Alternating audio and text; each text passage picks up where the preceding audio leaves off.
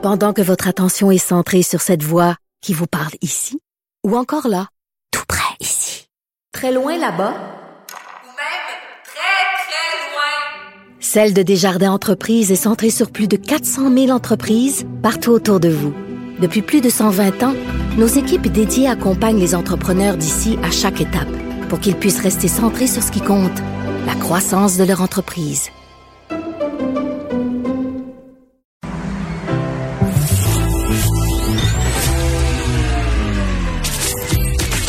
Caroline Saint-Hilaire. Caroline Saint-Hilaire. Un été pas comme les autres. Cube Radio. Bonjour, oui, Caroline Saint-Hilaire. Euh, nous sommes le 15 juillet 2020. Il y a de la fébrilité, ça bouge dans l'actualité. Moi qui pensais que ce serait un été relax, euh, pas trop d'actualité, qu'on parlerait juste de COVID. Ben non, ben non ça, ça, sort de partout. Et euh, en fait, euh, pour pour commencer mon émission, parce que je, je, suis en réflexion depuis les derniers propos de François Legault, le Premier ministre du Québec, et de sa ministre de la Condition féminine, Isabelle Charret.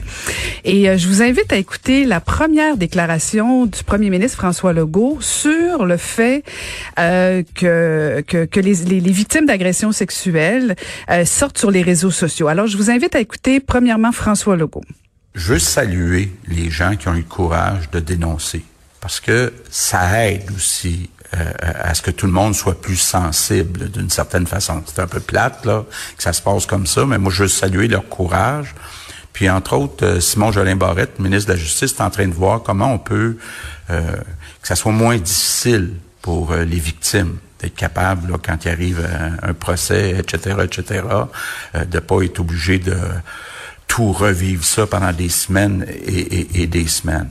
On salue l'empathie du premier ministre du Québec quand même, qui, euh, qui avoue que le système judiciaire, de toute évidence, répond pas bien aux victimes. Et euh, je vais éviter là, la, la, la, la déclaration d'Isabelle Charret, mais elle, contrairement au premier ministre, elle disait qu'elle souhaitait des interventions directement au, euh, dans, dans, le système judiciaire.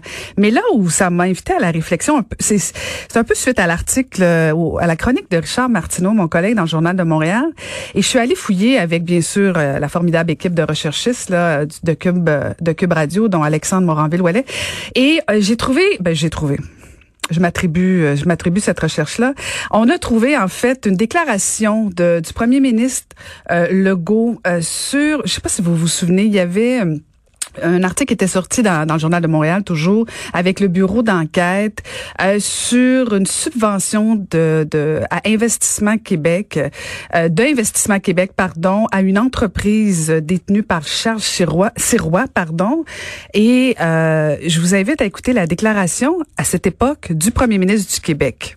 Je veux pas jouer à la victime là, je suis pas le premier à subir euh, ce genre euh, de, de traitement odieux je suis pas le premier. Mais à un moment donné, il va falloir que ça arrête. Il va falloir que ça arrête puis qu'on ait une réflexion au Québec. Euh, on peut pas, de façon gratuite, ben, il y a une erreur de fait de faire le lien entre un montant qui a été donné par le gouvernement puis le fait que ça soit un ami. Je veux dire, la personne qui écrit ça ou la personne qui a laissé passer ça dans le journal sait très bien ce qu'elle faisait. Et ça doit être moins de fun quand c'est nous autres qui est hein. Puis euh, probablement que Yves-François Blanchette se dit ça aussi ce matin. Euh, c'est jamais le fun. Et, je pense que le premier ministre avait raison. C'est, pas le fun quand il y a des allégations, mais c'est pas le fun non plus quand euh, des gens sortent un de façon anonyme, euh, deux sont sur les réseaux sociaux à faire des allégations. on comprend très bien et tout le monde s'entend pour dire que les victimes doivent être entendues. Mais moi, moi, ce que j'aurais souhaité, ce que j'aurais voulu, c'est que le premier ministre du Québec dise que ça n'a pas de bon sens et que oui, on va régler le problème. Il faut que les victimes soient entendues. Il faut que les victimes soient accompagnées. Il faut qu'elles soient crues.